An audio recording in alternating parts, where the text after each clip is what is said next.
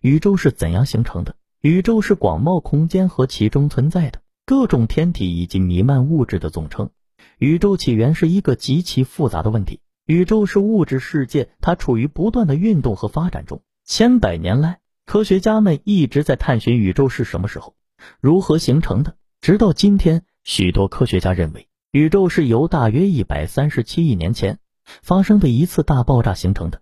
宇宙内的所存物质和能量都聚集到了一起，并浓缩成很小的体积，温度极高，密度极大，瞬间产生巨大压力之后发生了大爆炸。这次大爆炸的反应原理被物理学家们称为量子物理。大爆炸使物质四散出去，宇宙空间不断膨胀，温度也相应下降。后来相继出现在宇宙中的所有星系、恒星、行星乃至生命。